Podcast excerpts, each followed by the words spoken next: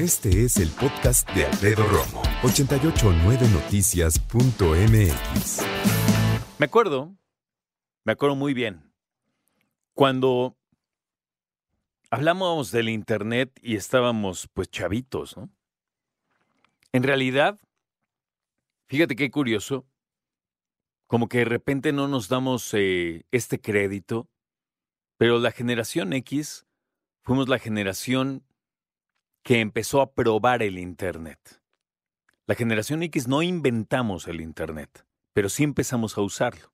Gracias, baby boomers, porque ustedes y anteriores dieron toda la base para que se convirtiera en la aldea global, como decía el teórico Marshall McLuhan.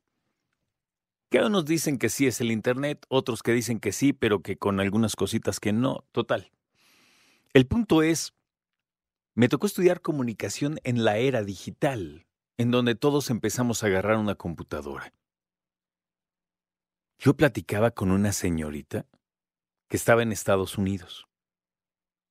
Y teníamos una pantalla totalmente negra, pero con esas, eh, esas letras verdes que salían en las computadoras, sabes, como muy de los 70, ¿sí? Pues en plenos años 90, así era el primer chat en tiempo real. Una pantalla negra dividida en medio con una raya verde, arriba era ella, abajo era yo. Y entonces decía, hola, yo decía, hola, ¿cómo estás? Bien, pero cada quien de su lado. Y así empezó, en realidad, esta, esta comunicación que para que fuera un poquito más humana y un poquito más cálida, empezaron dos personas a poner dos puntos con un paréntesis para que fuera una carita feliz. Y supieras cuando estás bromeando y cuando digas algo buena onda. Y Así empezó. Y después, años después, yo ya tenía amigos buscando pareja en Internet. Y años después, mis amigos viven en otro lado y tienen hijos eh, internacionales, por decirles así. El Internet. Iba a casa de mi amigo Pedro, que amablemente me permitía a mí y a muchos más poder hacer nuestro horario cada semestre en su casa. Y teníamos que entrar a la página de la universidad para poder hacer nuestros horarios. Y ahí íbamos uno por uno haciendo horarios. Y yo no me di cuenta que en ese entonces estaba yo poco a poco usando el Internet, que era una maravilla, pero no teníamos ni idea de lo que se iba a convertir eso. Como no se dieron idea cuando le llamaban ARPANET, y era una onda entre la milicia y las principales universidades de Estados Unidos para poder conocer más acerca de esta comunicación. Una de las universidades que más participaron fue la Universidad de Hawái. Por ser buena, claro, pero también pues porque era la más remota que tenía Estados Unidos. Entonces dicho, si funciona con estos güeyes, pues funciona con todos, ¿no? Obvio. Y después llegó a México a través del teléfono. Y me acuerdo que estaba yo haciendo mis cosas y buscando cosas y alguien desconectaba el teléfono y se te cortaba la transmisión, tenías que volver a empezar.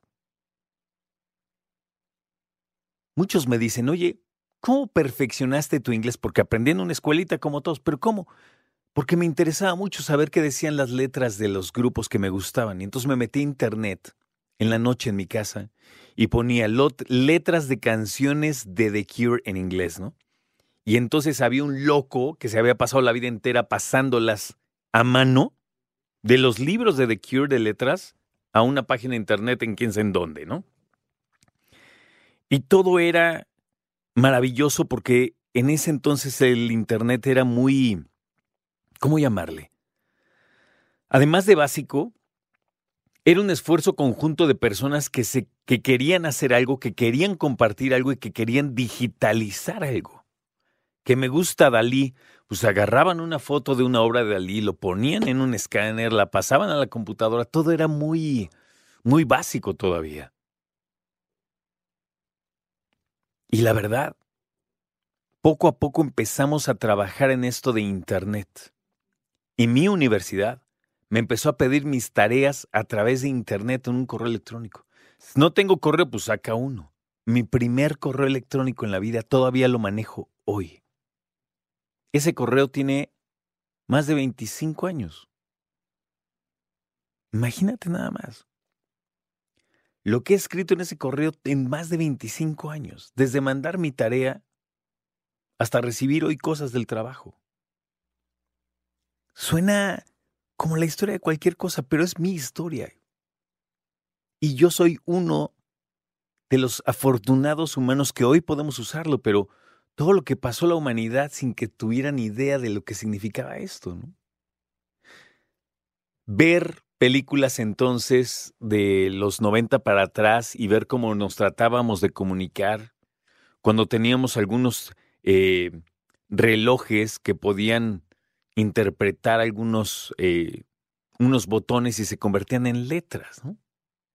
Nos ha tocado ver cómo crecen las computadoras y cómo se conectaron a Internet. Yo de niño usaba las computadoras en casa de mi amigo Pepe, mi vecino, mi querido Pepe, que nos poníamos a jugar en su computadora los Juegos Olímpicos, ¿no? Que eran juegos de video, en aquel entonces.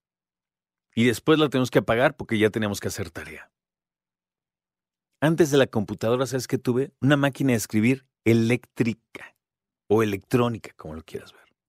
Entonces, yo me ponía a escribir en una pantallita chiquita todo lo que quería escribir. Cuando acababa y, digamos, acababa el renglón, entonces yo seguía escribiendo y se iba a otro renglón y empezaba a imprimir el renglón que yo acababa de escribir. Era una cosa impresionante, porque yo mismo cargué una máquina de escribir a la secundaria los martes y jueves que tenía clase. Odiaba cargar esa madre, pesaba horrible, ¿no? Y las maestras ya sabes que te hacían ponerle así como corrector en las teclas para que no supieras qué letras eran y poder aprender. Nunca aprendí bien. Hoy escribo, creo yo, rápido, pero con cuatro dedos. Te envidio a ti que sabes hacerlo bien. ¿no? Así como así, pum, en una persona como yo, estamos celebrando un día del Internet seguro. Y desde entonces sabíamos que Internet era una cuestión delicada. Porque me acuerdo que entonces era abierto decir, oye, métete a chats y métete a ver a uno cualquiera para ver a quién conoces. Y antes era muy libre. Hola, decías en inglés. Hola, ¿dónde estás? No, pues soy de República Dominicana. Te cae, ya empezamos a hablar en español. Una cosa sorprendente. Y hoy no podemos vivir sin él. Jamás hubiéramos pensado que íbamos a tener un dispositivo tan pequeño como un teléfono, que dejó de ser teléfono para ser una computadorcita. Antes de los teléfonos teníamos eh, algunas, eh, algunos otros dispositivos. ¿Te acuerdas de las Palm? ¿Qué cosa? ¿Qué cosa es el Internet? Escucha a Alfredo Romo donde quieras. Cuando quieras. El podcast de Alfredo Romo en 889noticias.mx.